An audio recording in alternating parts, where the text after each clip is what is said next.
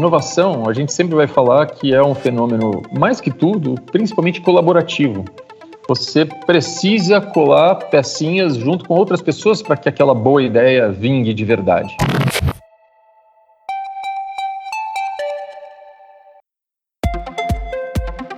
Bom, nós estamos aqui hoje com o Luiz Serafim, Head de Marketing da 3M. Luiz, bem-vindo novamente ao 3M Cast. Oi, Giovana.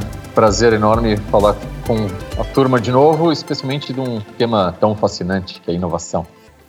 Exatamente. Nesse te desse tema você tá tá fácil de você falar, hein, Serafim? Você está imerso nesse universo já há um bom tempo. Então, eu começo já te perguntando Inovação nos últimos anos tem sido a palavra que mais está na boca dos empreendedores, das empresas. É quase um clichê, né? Então, conta para gente o que é de fato inovar. Quando uma nova ideia se transforma em uma inovação?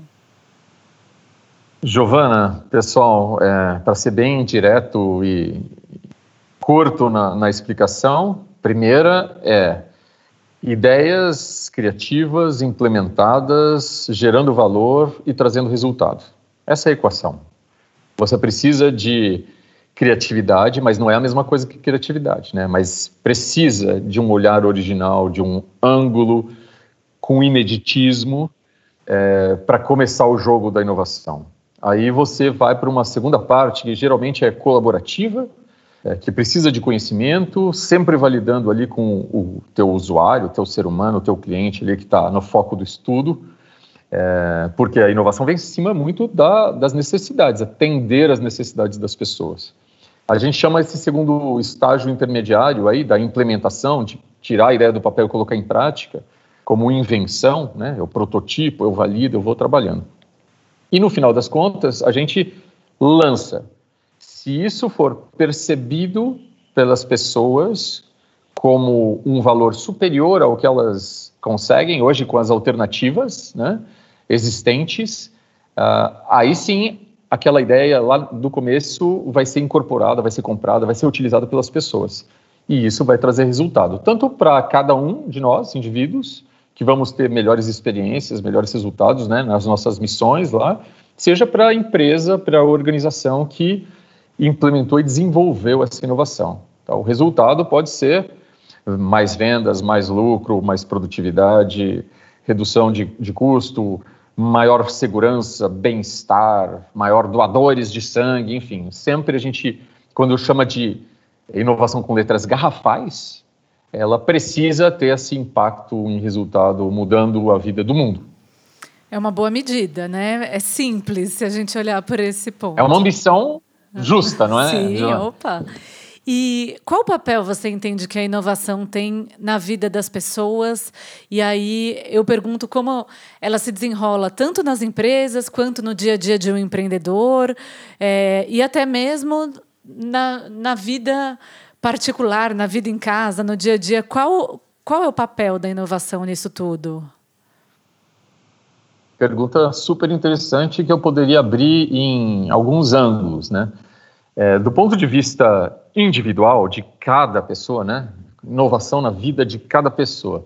É, tem muitos estudos da psicologia que mostram é, que para a gente ser mais autorrealizado, para conquistar o que chamam né, de felicidade, para o nosso bem-estar, é, psicológico, físico, inclusive de saúde física e, e social, é, a gente precisa alimentar uma tendência natural nossa de estar em crescimento, de estar sempre em desenvolvimento, de nos perceber, olharmos para nós e nos percebermos em progresso.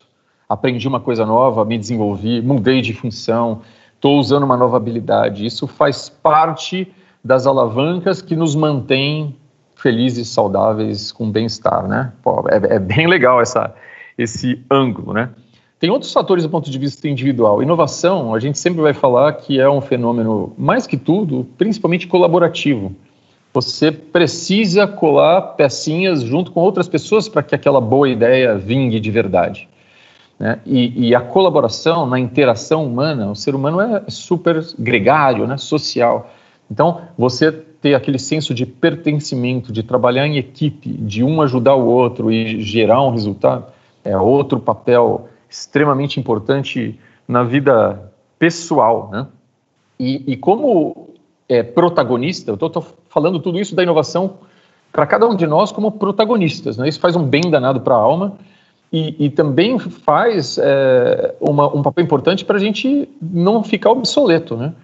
Eu costumo falar nas minhas mil palestras, aulas, é que inovação é, sempre foi, no século XIX, século XX, muito concentrado ali nas pessoas, ou nas empresas, melhor dizendo, fundadas por inventores que tinham aquele DNA de pesquisa e desenvolvimento, né? É, isso fez sentido. A 3M é uma delas, outras empresas químicas da área de TI são as mães da inovação, estabeleceram o que a gente chama hoje de inovação, do ecossistema todo, do sistema de inovação. É, mas hoje, é, todos nós temos que fazer, o professor tem, tendo que se reinventar, as escolas, as universidades, o advogado tem que mudar o papel dele, o médico vai vir a telemedicina, a cirurgia com o robô, o advogado vem inteligência artificial que analisa jurisprudência em um minuto, lá em 30 segundos. Então, como protagonistas, nós todos temos que manter esse movimento, que não só faz bem para a alma, como eu disse, mas é vital para que a gente continue é, com o nosso valor, né? É, valor de empregabilidade, inclusive, né? É, e aí você perguntou mais alguma coisa no dia de uma empresa, de um empreendedor, né? Sim, no dia a dia de um empreendedor também, né? Esse outro ângulo, esse outro perfil de, de pessoas que têm necessidade de inovar constantemente. Para as empresas, a inovação sempre foi, ficou muito localizada como um papo corporativo. Né? Eu quis destacar assim, a importância danada que tem que fazer na vida de cada um de nós. Mas as organizações, ela se desenrola assim, na empresa, precisa especialmente de uma visão focada nas necessidades dos seus clientes. Para qualquer empresa, você, você tem lá um stakeholder né, principal que é o cliente. Então, a inovação ela tem que, é, a gente tem que ter processos que vão é, beneficiar o teu cliente. Então, o empreendedor vai lá na rua, vai lá no balcão, pergunta, vai olhar o processo do teu cliente e ver onde dói, onde né, machuca, as experiências que ele sofre, as angústias, a falta de informação trabalha ali. Não precisa ser super é, etérico né, e abstrato. É, as oportunidades de inovação são muito concretas e nascem muito dessa interação com o cliente. A gente fala também que as empresas precisam ter um norte, né? Eu brinco, a 3M é uma referência em inovação. Agora, não se imagina que todo dia todo mundo chega com uma ideia, num post-it gruda num mural. Não é assim que acontece. Então, as empresas precisam mapear e focar os principais processos que melhoram e impactam o cliente e podem ser, inclusive, processos internos, né? processos internos de produção, de logística, de manufatura, que vai tornar a empresa mais produtiva, mais ágil, etc., e que vai impactar o cliente. E a gente precisa criar um pouco desses mapas para alocar as pessoas e fazer com que elas dediquem energia para solucionar esses problemas. Né? Então, um grande segredo é ter essa visão de futuro desejável da empresa. Então, o microempresário tem que ter, o, pequeno empresário tem que ter, a empresa global tem que ter.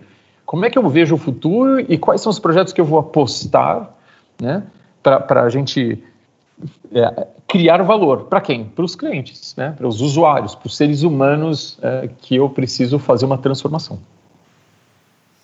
Muito bem. E você mesmo citou na, na, sua explicação aí, Serafim, a questão da colaboração, né? de como ela é essencial nesse contexto. E a gente tem visto cada vez mais é, empresas, o trabalho remoto ganhando espaço, as pessoas distantes fisicamente, e até mesmo, eh, isso quando a gente fala de uma equipe, né? mas tem até mesmo aquelas pessoas que trabalham sozinhas. Né? Como buscar referências e, e se abastecer para conseguir gerar novas ideias e ir adiante numa execução para gerar valor? Então, para a gente se inspirar, né? Se a gente fala assim, o mundo é uma fonte de inspiração, né? Se a gente estiver sozinho, isolado num contexto específico, mas o mundo é uma fonte de inspiração. E ter repertório, ele é essencial para a gente poder criar porque é associação de ideias minhas. Então, se eu só me alimento e só vou me nutrir de coisas que eu já conheço, familiares, lugares comuns para mim, que já meio que desbotaram, já né, perderam visto, ah, eu vou ter provavelmente ideias menos inspiradas, vou, vou ter um, um poder, um, um impacto, um potencial é, de, de, combinar essas ideias, de desmontar e, e, inverter a lógica dessas ideias muito menor. Então a gente precisa sempre num exercício de sair da zona de conforto e de ter curiosidade pelo mundo, né? É uma, é uma atitude muito importante, né? Um, é um comportamento socioemocional importante. Curiosidade pelo mundo e buscar o repertório que a gente pode fazer isoladamente, né? Ler o livro digital ou em papel, ir nas feiras, ir nos eventos, participar dos webinars, é, assistir o filme, as campanhas de publicidade, olhar os que os concorrentes estão fazendo, visitar a loja. Ouvir podcast. Ouvir o nosso podcast e vários outros com um monte de conteúdo, visitar a loja e, e sempre, hein, é, é, o, o, cliente, né, a interação com, com os clientes sempre uma fonte inspiradora. E qualquer, então, qualquer pessoa pode fazer isso em qualquer circunstância, fisicamente ou, ou eletronicamente, digitalmente, né? Pessoa qualquer, padre, policial, microempresário, executivo C-level, não é? Isso se faz. É, e a gente vai olhando com tudo isso e vai encontrando oportunidades de resolver problemas, de criar valor, de fazer mudanças, de transformações nos teus processos, na tua empresa, na tua oficina, na tua papelaria, no teu, na tua clínica, no mundo, né? Agora, você falou de colaboração, né, Giovana? É um, é um termo... Sim. É, colaboração, eu, eu, sempre prego por aí, né? No caso da minha empresa, a 3N, acho que é o elemento principal, diferencial da, da nossa inovação, é justamente essa cultura colaborativa. Então, muita gente, muita coisa a gente pode fazer individualmente, né? A gente faz, né? Tem muito, muito conteúdo por aí, aí, virtualmente, uma revolução que nos ajuda muito. Mas a colaboração é outro ingrediente que eu falei logo no começo, né? É, a colaboração é vital, porque para uma ideia vingar, vai precisar de muita gente, em geral, né? Muito apoio, muita rede. Então, quando a gente tem lá um produto nosso que a gente inventa, tem uma ideia legal, vai validar com o cliente, colaboração com o cliente, Aí, para ele virar um sucesso, como eu falei, ser incorporado, ter sucesso, vender, trazer receita e as pessoas ficarem felizes porque usam aquela, aquela solução, você precisa de alguém que vai adaptar e trabalhar na parte fabril, na parte logística, na definição do preço, na embalagem, na comunicação para aquilo ser entendido, para aquela inovação ser né, compreendida. Então, é um trabalho colaborativo. É vital a gente colaborar. Eu vou sempre, né, por mais que a gente esteja migrando cada vez mais para a parte virtual. Sou um humanista ali que achou que nada, nada é tão importante quanto o olho no olho, aquele encontro, aquela, aquela tirar né, a falha de comunicação, aquele na frente um do outro, do time, é, é, é muito mais quente, etc. Agora, claro, a gente tem que fazer uso das possibilidades, das ferramentas, né? E a gente tem muitas oportunidades de, de redes que fazem presencialmente, as associações comerciais, as federações, os hubs de inovação, os ambientes maker, né, o Sebrae, a Campinas Tech. Então, quem escuta o podcast, vocês estão participando dessas, desses pontos de, de conexão, que muitas vezes são presenciais e também hoje estão migrando para a parte digital? E, e para concluir meu, meu depoimento, assim, são, são coisas bem frescas para mim, né? É, hoje, hoje, cedo, eu participando em colaboração de um time da 3M, um time externo, e a gente usou, fez a reunião, fez um, um, um ideation, né, ideação, brainstorming, usando uma ferramenta virtual, cara, ficou muito legal. Eu acho que eu preferia estar lá perto, com um cafezinho, abraçando a galera, mas, mas virtual, funcionou, o resultado da reunião foi muito boa. Ontem à noite eu dei aula numa, numa faculdade, né? Eu dou aula na Inova Business School e a gente teve que aprender a dar aula virtualmente três horas e meia. E aí eu fui aprendendo que aquelas discussões que eu fazia na classe também dá para fazer a quebra, né? Os breakout rooms e separar as pessoas em times e elas compartilham que nem aquelas velhas salas de reunião que a gente tinha, né? Antigamente e elas conversem ou, ou como professor posso ver isso. A gente fez os os quiz de pergunta entrando no celular. Então, cada vez mais ferramentas colaborativas no ambiente virtual vão permitir mas a gente nunca pode esquecer a atitude de curiosidade pelo mundo, o lifelong learning, né, o lifelong change e a, e a importância das conexões, sejam elas presenciais, de carne e osso, sejam elas virtuais. Perfeito. E falando nessas nas coisas mais essenciais da inovação, eu também aproveito para te perguntar quais são os aspectos mais nocivos à inovação. O que, que corta é, a, a, fluidez desse processo, tanto quando, quanto a gente em organizações, quanto em, individualmente, né? Quando as pessoas estão com esse desafio mais solitário de buscar essas conexões e, e realizar um processo de inovação.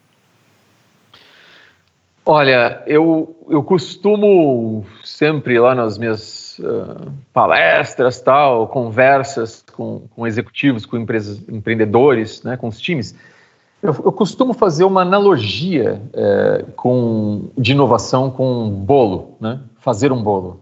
Pode ser gastronômico demais, simplista, mas é fácil de compreender assim, né? Para fazer uma inovação consistente, duradoura, não ter uma ideia uma vez na vida, mas a empresa tipo a 3M, está lá né, 118 anos, 90 anos desses de 118 são de inovação. É porque a gente criou um sistema, é porque a gente tem um monte de ingrediente para fazer o bolo sempre, sempre tentando melhorar esses ingredientes. O central, fermento de tudo, são as pessoas. Claro, não, não adianta nada você ter um super laboratório, a impressora 3D, o laboratório Maker, sei lá o que, um monte de ferramenta virtual quem está por trás de, de, tudo isso é que sai de casa, tira o pijama, vai, ou, ou, faz em home office, ou vai para a empresa colaborar. Né? Então, esse é o, o grande. São as pessoas. Então, o, a coisa mais favorável que a gente tem é criar esse, essa cultura de, de valorização humana, de respeito humano. É criar um ambiente de segurança, um ambiente de confiança, e a outra coisa que eu destaco na minha empresa e em várias outras, hein, inovadoras, tem, um, tem um, um código de conduta, a parte ética, que é muito importante.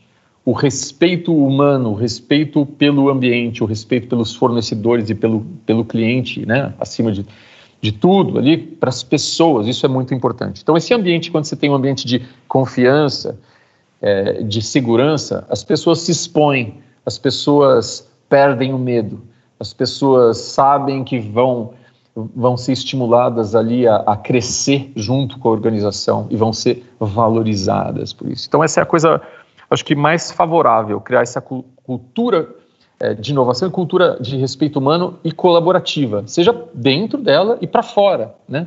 Cada vez mais hoje em dia, para fora, com a startup, com a universidade, com as organizações, associações.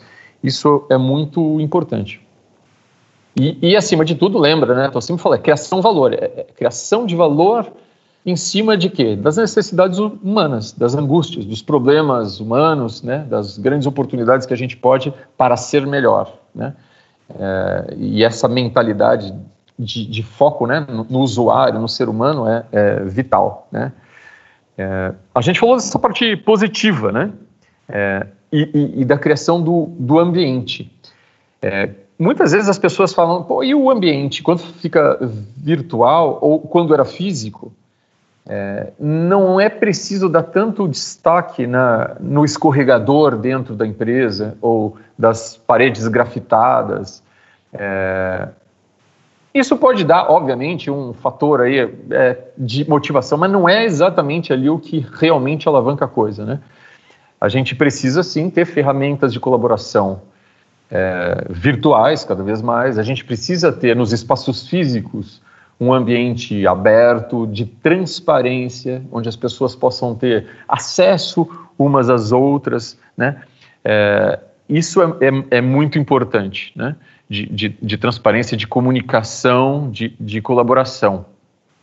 Por outro lado, se tudo isso que eu falei é muito positivo, o que, é muito nocivo, né, Giovana e, e ouvintes? É, tudo que é o contrário, né? Então, se eu tenho especialmente um foco, e, e é, muito, é um problema muito comum nas empresas, o foco no curto prazo total, né? o curto prazismo, aquela visão muito operacional, onde eu nunca tento criar o meu mapa de futuro, do meu futuro desejável. Sou muito tático, né? Estou apagando incêndio todo dia. Bom, provavelmente não tem muito jeito. Você vai ser difícil você inovar. Você vai estar absorvido, mergulhado, né, por uma máquina ali que tritura e, e transforma tudo em emergência em, em, em, curto prazo. E a inovação, hum, ela pode ser ágil, ela deve ser, mas ela, ela não nasce nesse ambiente com essa perspectiva. Né?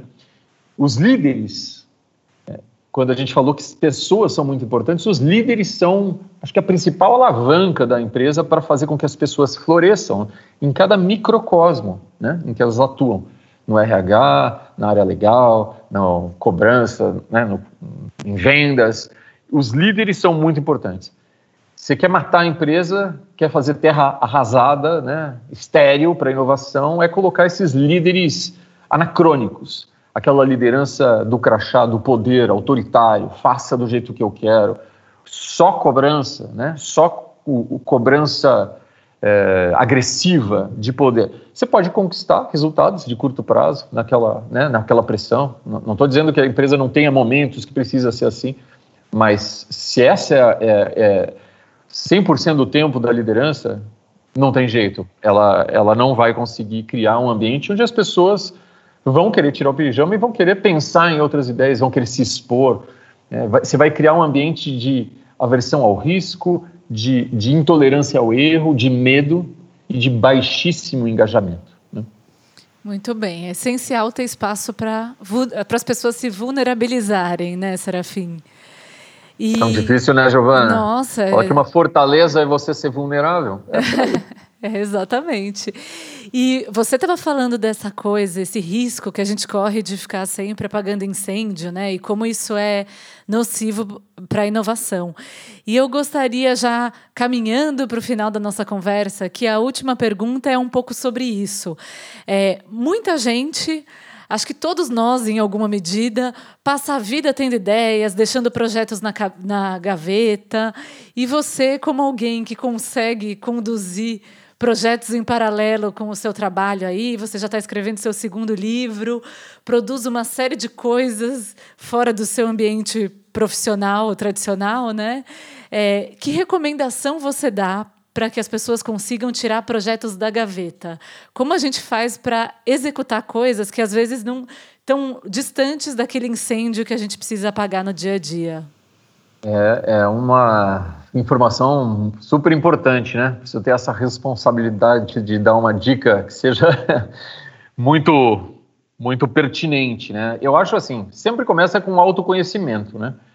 A gente precisa ter esse momento essencial de olhar para nossas vidas, para o nosso trabalho, para as nossas relações e, em algum momento, falar: faz total sentido, vou continuar me mergulhando nisso, ou rever comportamentos, rever valores né, que estão sendo deixados de lado, resgatar paixões que a gente, por algum motivo, relegou. Né?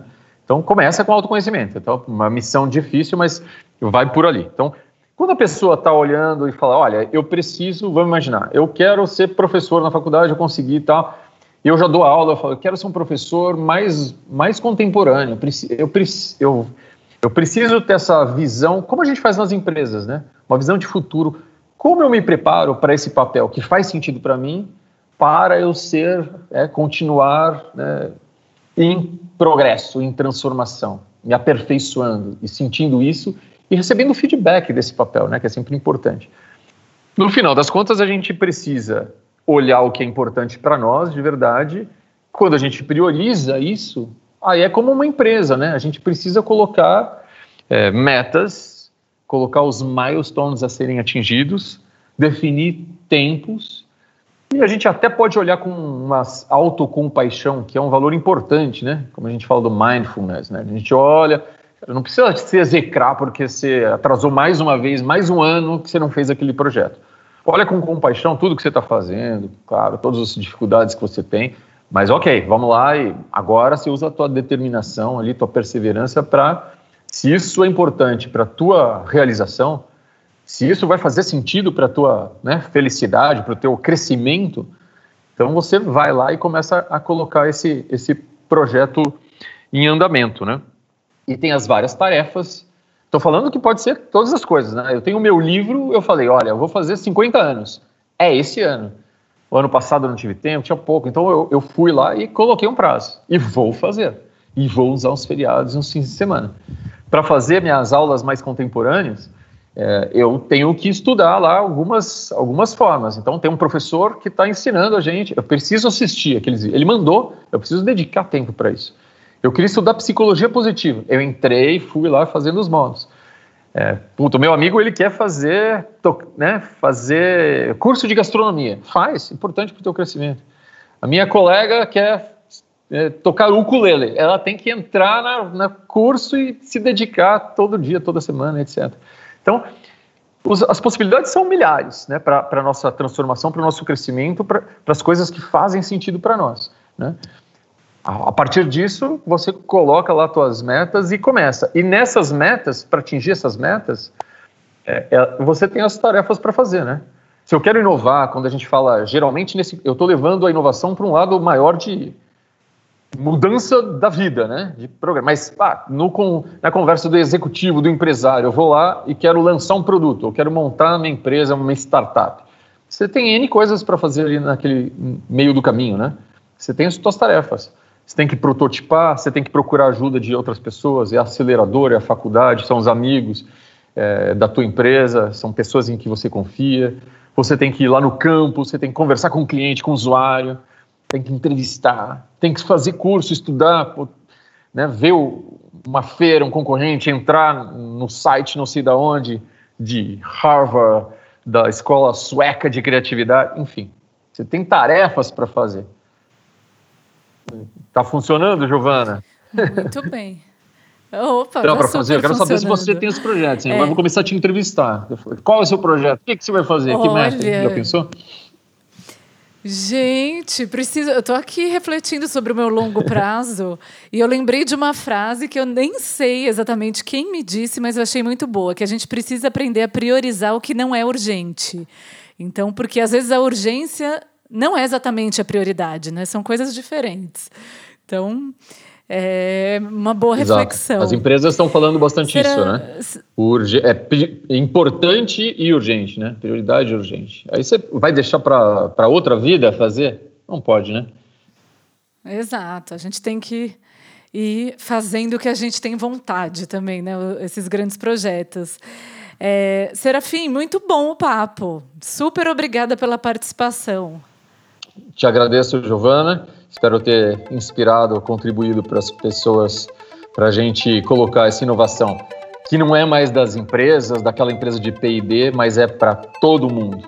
Para a gente se sentir protagonista, realizado, crescendo, feliz e para a gente impactar o mundo com as nossas criações, né? para fazer a nossa vida melhor. Esse é o convite para todos.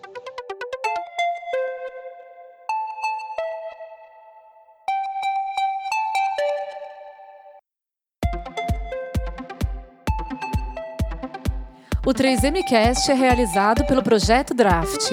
Este episódio foi produzido pela Liza Meschini e por mim, Giovanna Riato. A edição de som é do Chibruski, Guilherme Schildberg. Até mais!